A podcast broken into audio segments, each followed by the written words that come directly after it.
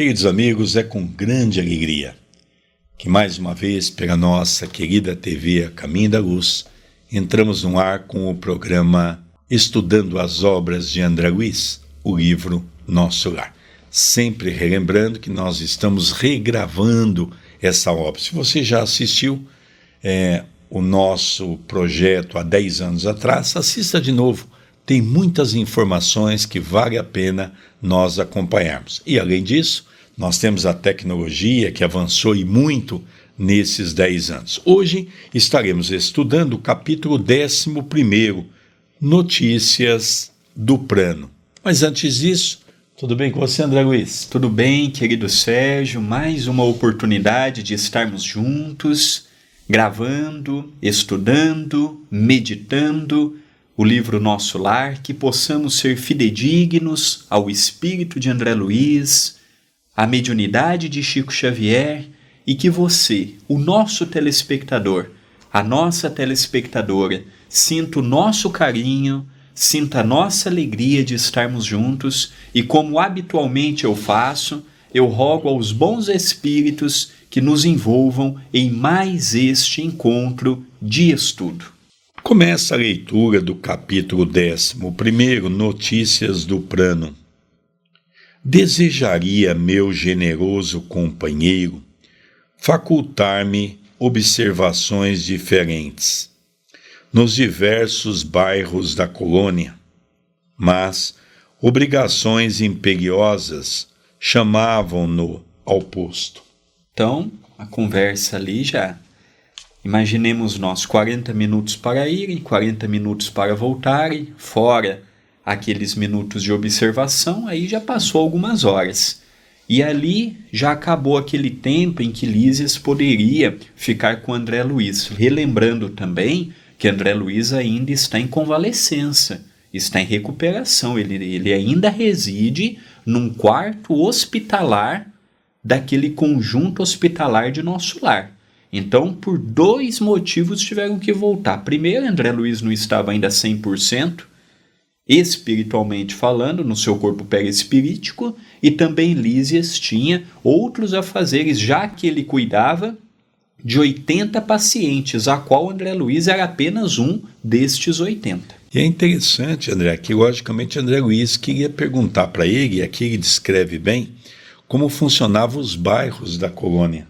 Que é uma cidade normal, tem os seus bairros, como é que funcionava a água, porque no capítulo anterior o assunto era a água. E uma outra coisa que me chamou a atenção, né? Chamavam-no ao posto. Chamava de que maneira? Celular, não é? Com certeza, são aparelhos que eles levavam, que hoje é altamente conhecido por todos nós, não é? Olha, volta para cá que você tem compromissos aqui. Então é hora de retornar. Dando continuidade. Terá você ocasião de conhecer as diversas regiões dos nossos serviços. Exclamou bondosamente, pois, conforme vê, os ministérios do nosso lar são enormes células de trabalho ativo. Nem mesmo alguns dias de estudo oferecem ensejo à visão detalhada de um só deles não lhe faltará oportunidade. Porém, ainda que me não seja possível acompanhá-lo, Clarencio tem poderes para obter-lhe ingresso fácil em qualquer dependência. Aqui, se André Luiz tivesse mais tempo, poderia ter escrito Nosso Lar 2, mostrando para nós particularidades de cada ministério, porque as outras doze obras que compõem a vida no mundo espiritual, já que o livro Sinal Verde, Desobsessão, Conduta Espírita não fazem parte desta sequência, ele não vai ter mais a oportunidade de falar pormenorizadamente da cidade Nosso Lar. Cada livro subsequente a este são experiências, semanas ou meses que ele teve de trabalho no plano espiritual, falando de reencarnação, desencarnação, cidade estranha e assim sucessivamente. Agora, seria interessante se ele tivesse autorização dos mentores, do próprio Emmanuel, para escrever o Nosso Lar 2, naquela época com Chico Xavier, mostrando esses departamentos, mostrando uma cidade organizada no mundo espiritual mostrando ele já melhor do outro lado, ele mais lúcido, ele mais compatível com toda aquela realidade, com menos cabeça de encarnado e mais cabeça de desencarnado, seria também um projeto muito interessante. Mas a gente vai perceber isso, André, não de uma maneira tão detalhada como você está colocando, que lógico que seria de suma importância, mas nós vemos, por exemplo, que cada livro subsequente a esse, compondo os 13 livros, que é conhecido como os livros científicos, falando do mundo espiritual, nós vamos ver que cada ministro que ele representa, os ministérios, mais ou menos ele faz uma pequena abordagem. Mas é interessante mesmo, a sua colocação seria de suma importância se nós pudéssemos nós ficamos percebendo que o movimento espírita atrapalhou e muito a obra de Chico Xavier. Porque Chico Xavier recebeu tanta crítica, tanta crítica, e os espíritos poderiam ter colocado mais coisa, poderia ter trazido mais informações, mas eram tantas pedradas que o Chico recebia de que realmente a espiritualidade se limitou em trazer apenas os 13 livros. Eu li no Facebook e tudo que nós vemos em rede social nós temos que passar sempre pelo crivo da veracidade. Dizendo que Adelino da Silveira havia dito para um amigo, isso não está num livro biográfico. Dizendo que o Chico disse que André Luiz um dia apareceu para ele e disse assim: Chico, se você tiver saúde, nós vamos escrever um livro, A Feição de Nosso Lar, detalhando uma cidade no abismo Aí o Chico perguntou: pior do que libertação? Pior, Chico. Mais organizada, mais estruturada, uma coisa assim interessante e triste. Aí o Adelino disse que é, o livro não veio, demonstrando que a saúde do Chico também já estava fragilizada. Aí eu mandei uma mensagem para o Adelino e falei: Adelino, eu vi no Facebook tal, no dia tal, uma postagem que atribui ao teu nome dizendo isto. Isso procede da realidade? Não, André, isso eu ouvi do Chico. E hoje já tem alguns vídeos do Adelino falando essa história, porque tudo que a gente vê em rede social temos que ir atrás, porque infelizmente tem muitas notícias falsas. Então nós vemos que, da mesma forma que tem nosso lar que é lindo e maravilhoso, existe também um nosso lar negativo na psicosfera do nosso planeta, em regiões adjacentes em regiões difíceis, em regiões trevosas e até abismais. Para continuar a leitura, Lísias também encerra falando uma coisa muito interessante para André Luiz. Olha, eu não vou conseguir te acompanhar em tudo, gostaria, mas você vai ter em Clarencio aquela pessoa que vai abrir as portas para você. Clarencio, vamos relembrar, é um dos 72 ministros que compõem nosso lar. Vamos relembrar que a mãe de André Luiz ela tem uma certa ligação com Clarencio. E Clarencio passou a ser o tutor de André Luiz. Então, nós já percebemos que ao longo de toda a jornada dele em nosso lar, é Clarencio que vai estar designando todas as suas atividades. Dando continuidade, voltamos ao ponto de passagem do aerobus, que não se fez esperar. Agora sentia-me quase à vontade. A presença de muitos passageiros não me constrangia. A experiência anterior fizera-me benefícios enormes. Esfervilhava-me o cérebro de úteis indagações. Interessado em resolvê-las, aproveitei o minuto para valer-me do companheiro quando possível. Lísias, amigo, perguntei, poderá informar-me se todas as colônias espirituais são idênticas a esta? Os mesmos processos, as mesmas características? Aqui nós vamos ver aquela informação que nós demos desde o início deste livro, que nosso lar não é a única cidade espiritual, não é a melhor, não é a maior, não é a capital do mundo espiritual, porque às vezes a gente tem aquela ideia, né? nosso lar, nosso lar, igual nosso lar no Brasil, nós temos milhares de cidades. E uma cidade vai copiando a outra. Nós vamos ver na pergunta é, subsequente a esta sobre a Alvorada Nova, que eu e o nosso querido Sérgio já tivemos a oportunidade de falar que a cidade de Nosso Lar tem muitas coisas parecidas com Alvorada Nova em termos de ministérios, em termos de divisão no seu organograma. Então é muito interessante isso. Então nós vimos que Abel Grasser falava, por exemplo, para nós que ele teve informação do Chico de que Alvorada Nova era a cidade mais antiga.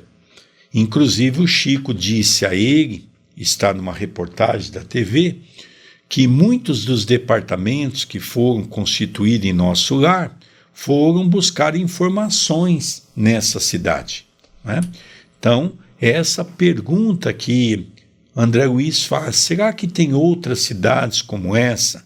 Né? Então, nós já vemos que desde 500 anos para cá, lógico que muitas e muitas e muitas cidades, por exemplo, têm cidades, colônias, hospitais. Então, nós vamos ver que é a resposta que vai dar agora. Vamos acompanhar?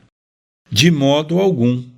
Se nas esferas materiais, cada região e cada estabelecimento revelam traços peculiares, Imagine a multiplicidade de condições em nossos planos.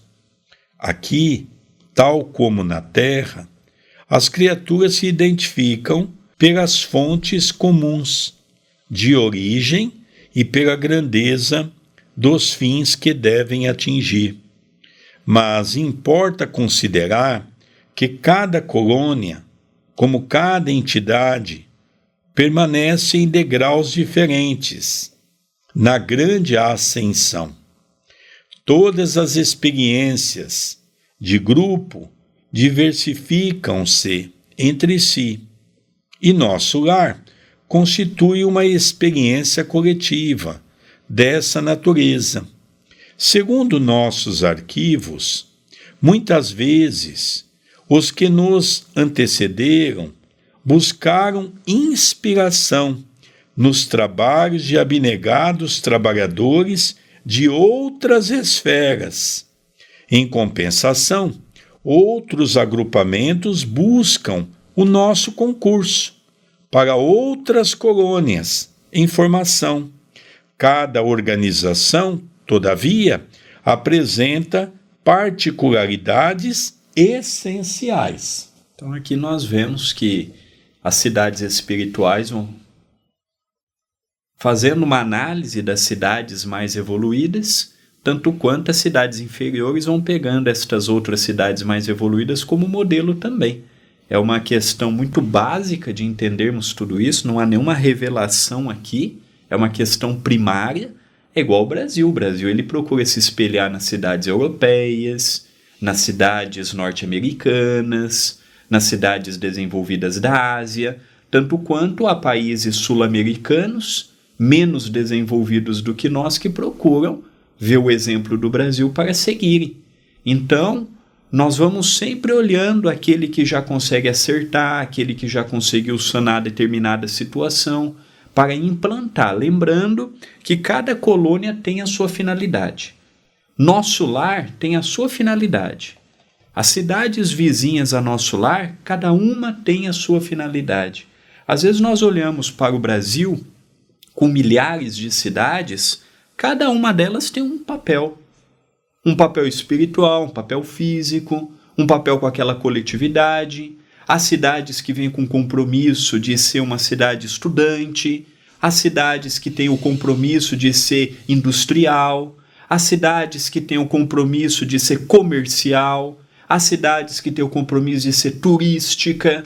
No mundo espiritual também Não existe uma cidade polivalente. Não. Aqui nós deixamos bem claro que nosso lar ela é uma cidade espiritual. Mas nós temos muitas outras que também poderiam contribuir com o nosso estudo. Então aqui nós vemos que elas vão, ela, as cidades no plano espiritual, como aqui existem ligações, nosso lar está na quarta dimensão, já no limiar com uma outra, mas é importante nós dizermos que existe uma nosso lar acima de nosso lar. Então é importante nós vermos que as cidades vão criando-se em esferas é, ascensionais para o trabalho, para o progresso e para a moradia dos espíritos compatíveis com aquela realidade espiritual. É interessante que isso, para nós resumirmos, nós poderíamos dizer a questão da afinidade, não é? Quando a criatura desencarna e chega no mundo espiritual, ela é quase que atraída para determinadas regiões de acordo da sua condição espiritual. É por isso que nós vemos o nosso querido Chico falar que a grande maioria dos espíritos ficam em torno do seu próprio lar. Porque o Chico uma vez revelou que cada quatro pessoas, três não sabem que desencarnam.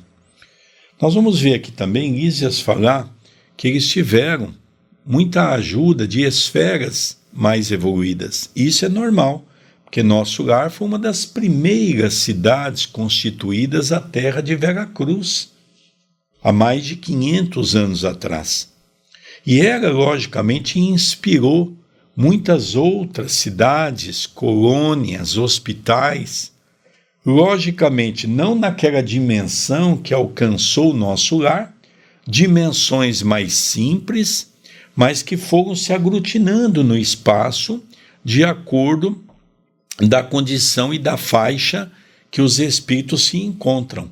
Então, isso tudo é muito interessante nós analisarmos. Dando continuidade, observando que o intervalo se fazia mais longo, interroguei: Partiu daqui a interessante formação de ministérios?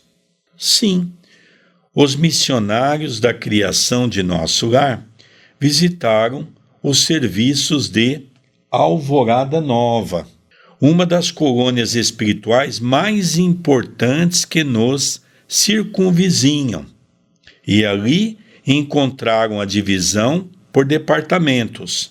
Adotaram o processo mas substituíram a palavra departamento por ministério, com exceção dos serviços regeneradores, que somente com o governador atual conseguiram elevação.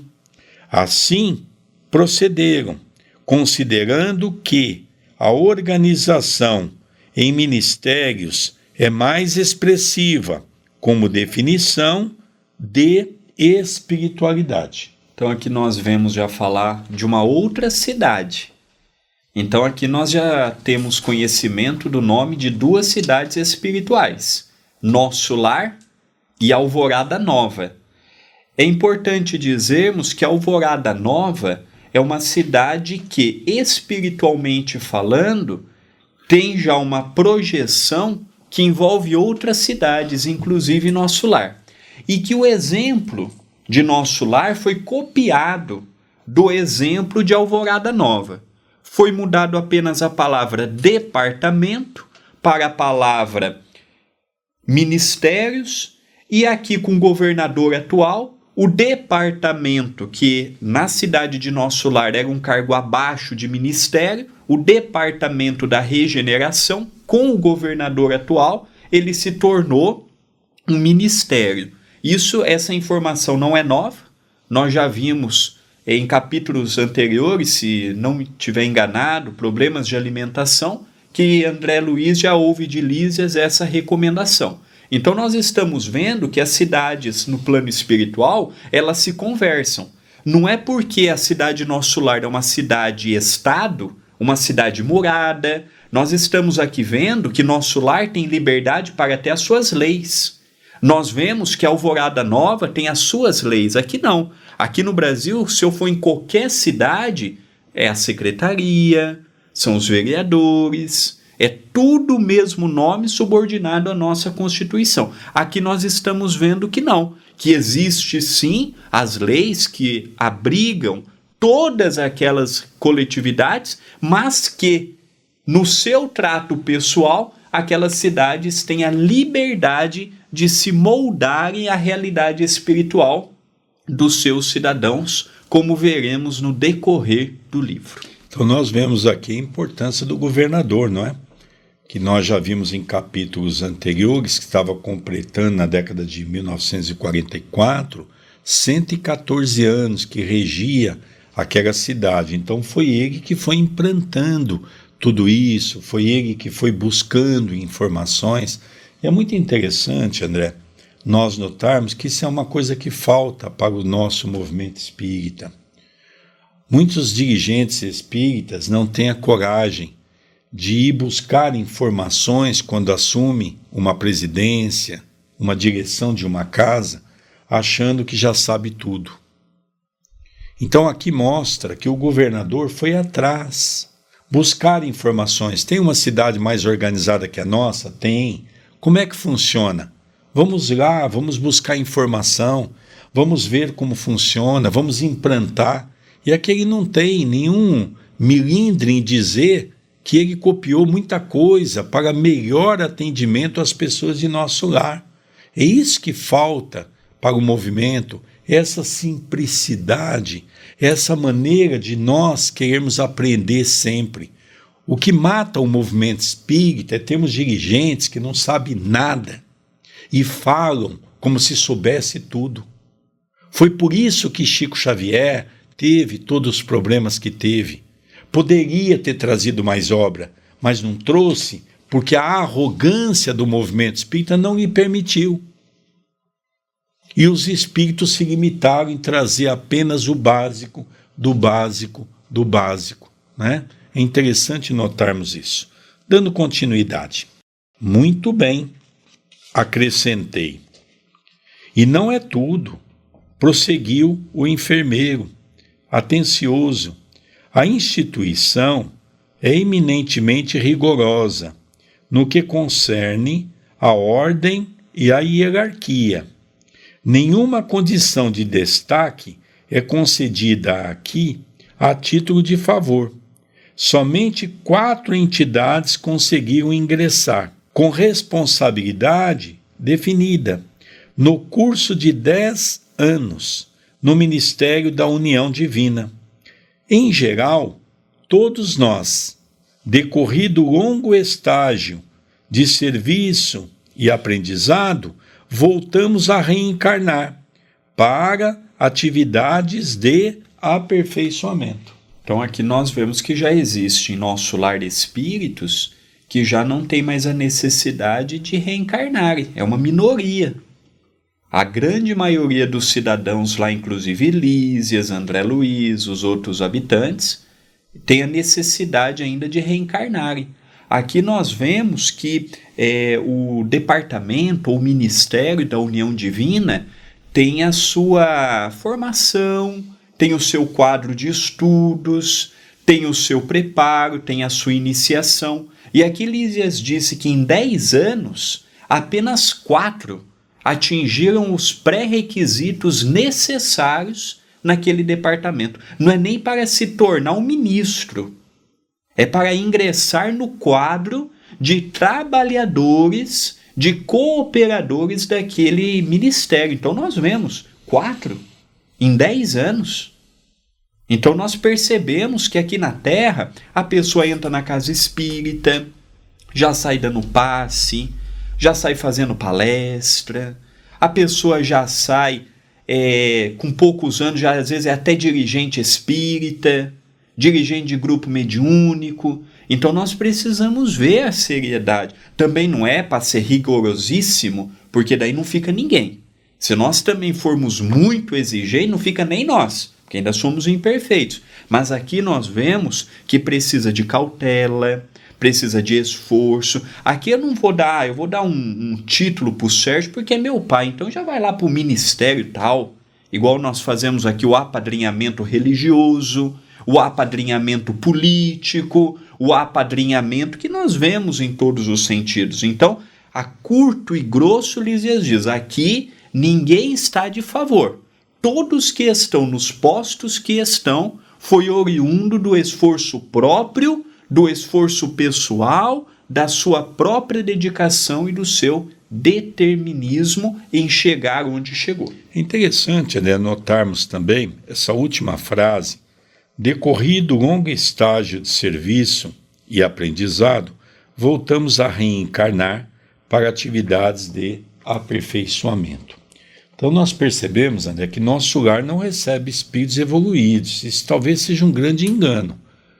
Nosso lar recebe espíritos comprometidos que já conseguem ter uma visão um pouco diferente, já não é mais aquela pessoa tão aquinhoada no campo da matéria, já é aquela pessoa que começa a ter uma visão um pouquinho melhor, já não é um espírito tão primata, já não é um espírito tão voltado para si só.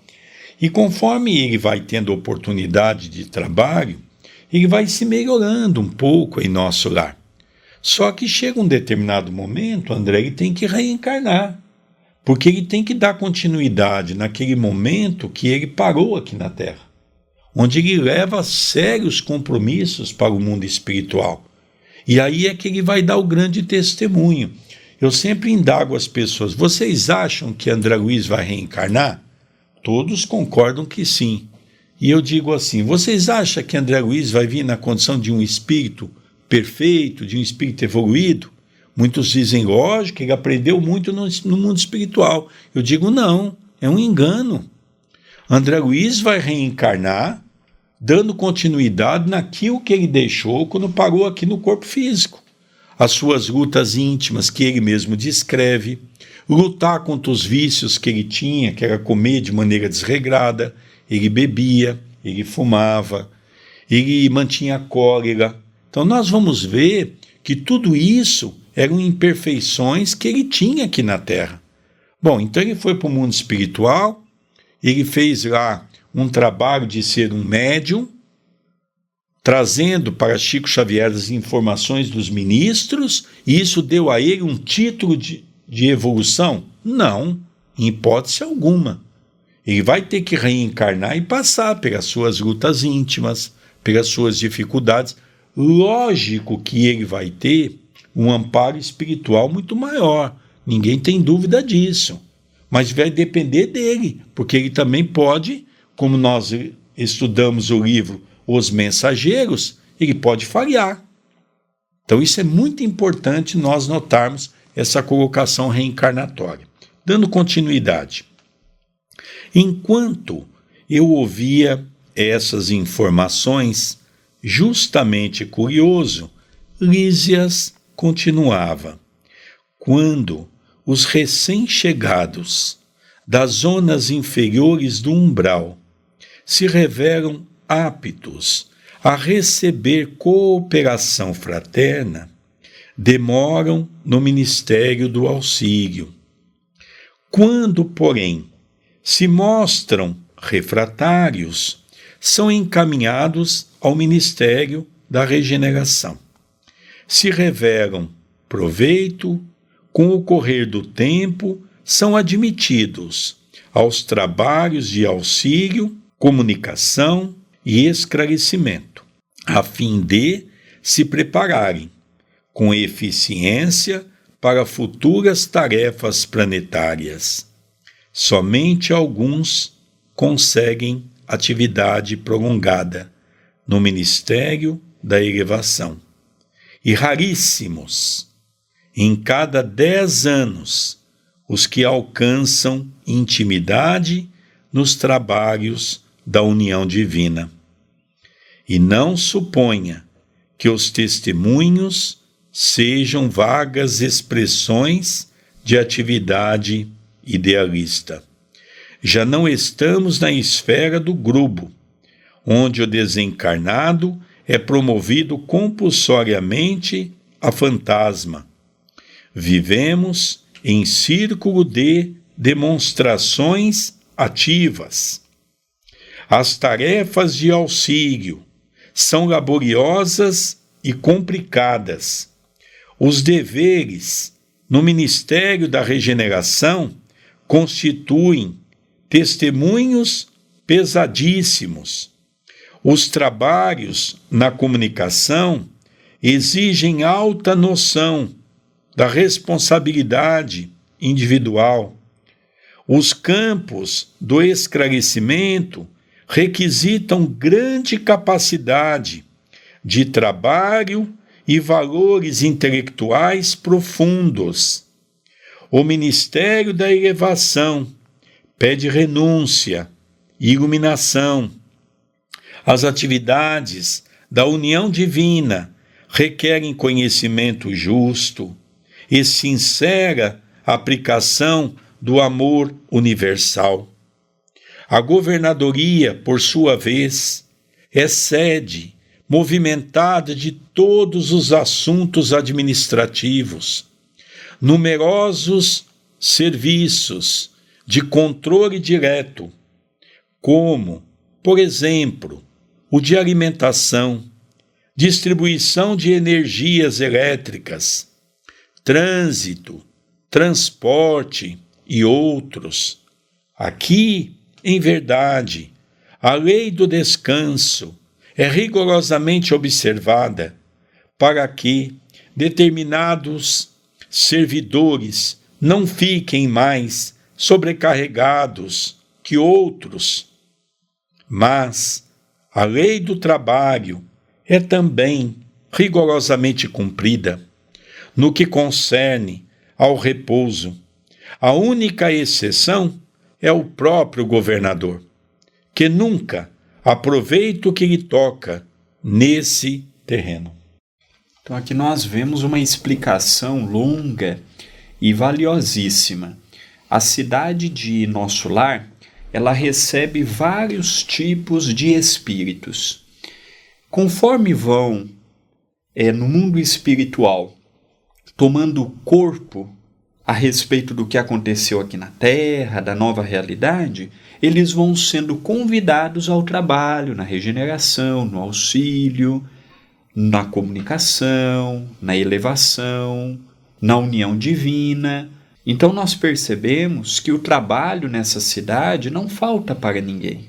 A própria governadoria tem responsabilidades inúmeras a respeito daquela coletividade e nós percebemos como tudo funciona. Nós percebemos a maravilha que é aquela cidade compatível com a moralidade, com a espiritualidade e com a intelectualidade de cada morador daquela colônia espiritual. Interessante, André. Quando a gente lê de uma maneira mais pormenorizada, todos eles vão, num primeiro momento, cooperar no ministério do auxílio. E a gente percebe que quando tem aqueles irmãos mais refratários, que não são tão fraternos, eles vão para um departamento ainda mais grosseiro, que é o departamento de regeneração. Então nós percebemos, André, que todos que ali chegam têm as oportunidades. E conforme eles vão se esforçando, vão entendendo que o trabalho é importante, eles vão sendo encaminhados para outros departamentos. Como ele mesmo cita aqui, para departamentos mais evoluídos, para departamentos onde exige mais. E a tônica que eu percebo é o trabalho. Então, a condição essencial para passar desses estágios é o trabalho. Então, ele faz uma comparação, por exemplo, aqui na Terra. Então, por que, que a grande maioria das pessoas não sobem numa empresa, não crescem na sua vida pessoal? Porque não querem se esforçar, não querem trabalhar, não querem se esforçar no campo do bem, no campo intelectual, no campo moral, e acabam ficando estacionados. E ele chega a dizer que tem pessoas que ficam no departamento do auxílio, no Ministério do Auxílio e no Ministério da Regeneração durante muito tempo.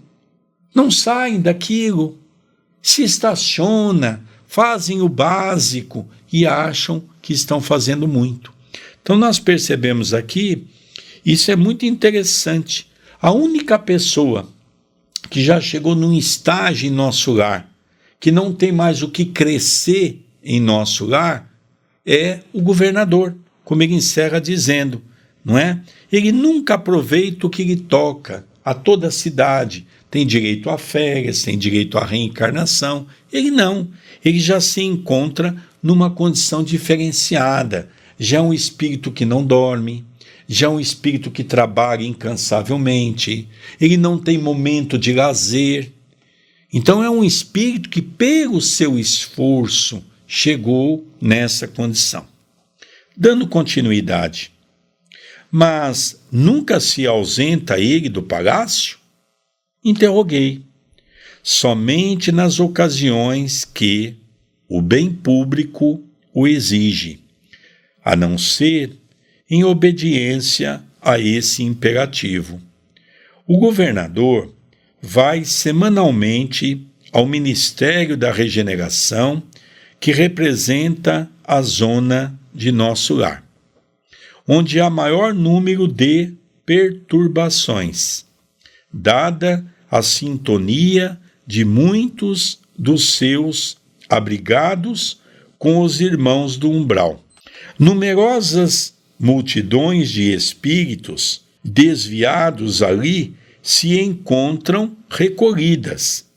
Aproveita ele, pois, às tardes de domingo, depois de orar com a cidade no grande templo da governadoria, para cooperar com os ministros da regeneração, atendendo-lhes os difíceis problemas de trabalho.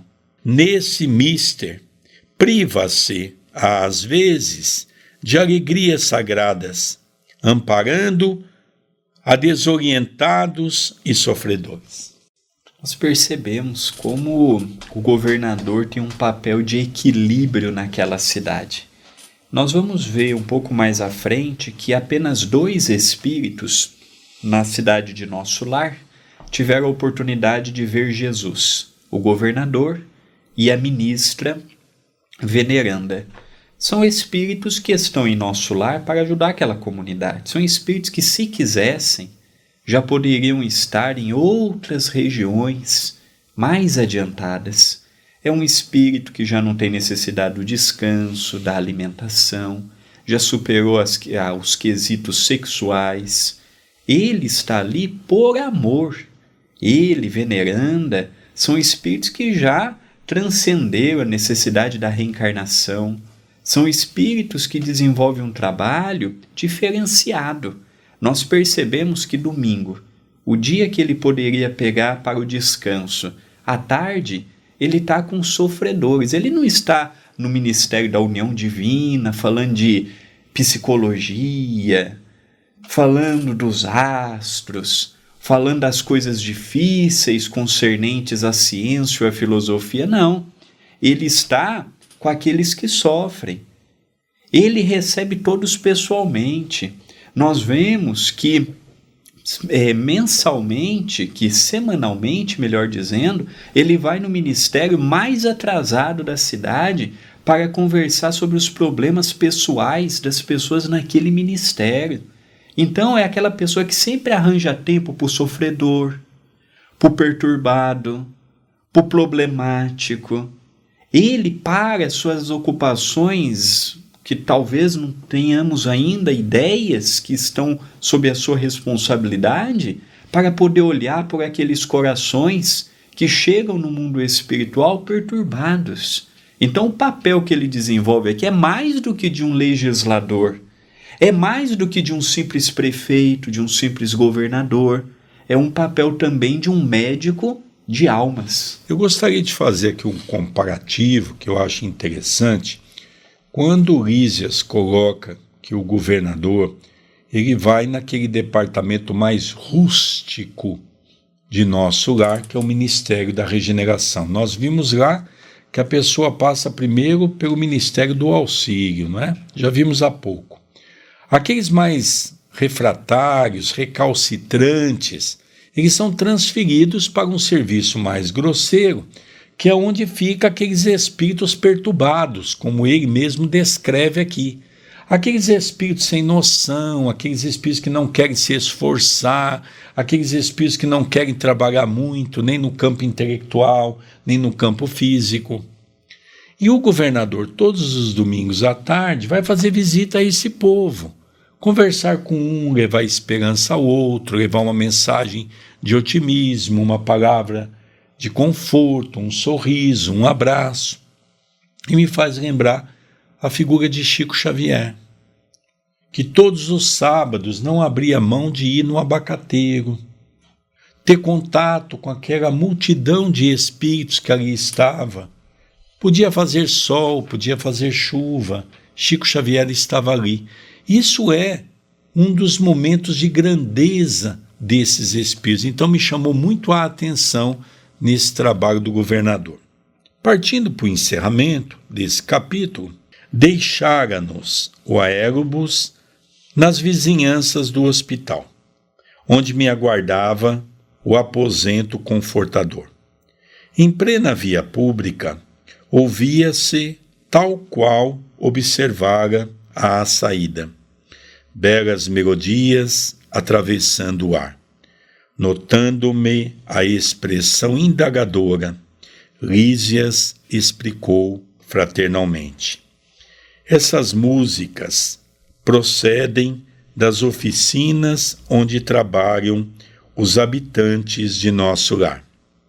Após consecutivas observações, reconheceu a governadoria que a música intensifica o rendimento do serviço em todos os setores de esforço construtivo. Desde então, ninguém trabalha em nosso lar sem esse estímulo de alegria. Nesse interim, porém, chegáramos à portaria. Atencioso, enfermeiro adiantou-se e notificou: Irmão Lísias, chamam-no ao pavilhão da direita para serviço urgente. O companheiro afastou-se calmo enquanto eu me recolhia ao aposento particular, repleto de indagações íntimas. Então, aqui agora, nós notamos essa coisa interessante, não é? Toda essa conversa que os dois têm é no aérobus. O aérobus se aproxima daquele bosque perto do hospital, aonde eles partiram, agora retornaram. Eles então entram no hospital. Nós vimos que Lísias havia recebido um recado que ele tinha que retornar, tem um caso grave para que ele pudesse acompanhar. Ele se despede de André Luiz, que também estava cansado, estava em convalescência, precisava descansar um pouco. Em cada lugar que eles entram é como uma oficina, aonde a música tem sido refrigério para as almas. Isso foi uma coisa que chamou muito a atenção de André Luiz. Mas espera aí, todo lugar que eu entro tem música. Então Lísias explica para ele que o governador implantou a música por entender que a música traz um grande auxílio para todos eles. Isso é uma outra coisa também que nos chamou a atenção. Estamos encerrando o capítulo 11, um capítulo muito bonito que deu margem para analisarmos. Cada capítulo é uma palestra, daria um seminário. Quem está nos conhecendo agora já está disponível os programas anteriores, desde o prefácio de André Luiz, de Emmanuel. Nesse próprio vídeo, deixe o seu like, deixe o seu comentário, se inscreva no canal, habilite as inscrições, compartilhe. São formas que você tem de nos ajudar e de nos divulgar. Você vai notar que tem um botão também que para muitas pessoas é novo, o Seja Membro é um botão que você pode nos ajudar a manter as atividades assistenciais do Centro Espírita Perdão, Amor e Caridade.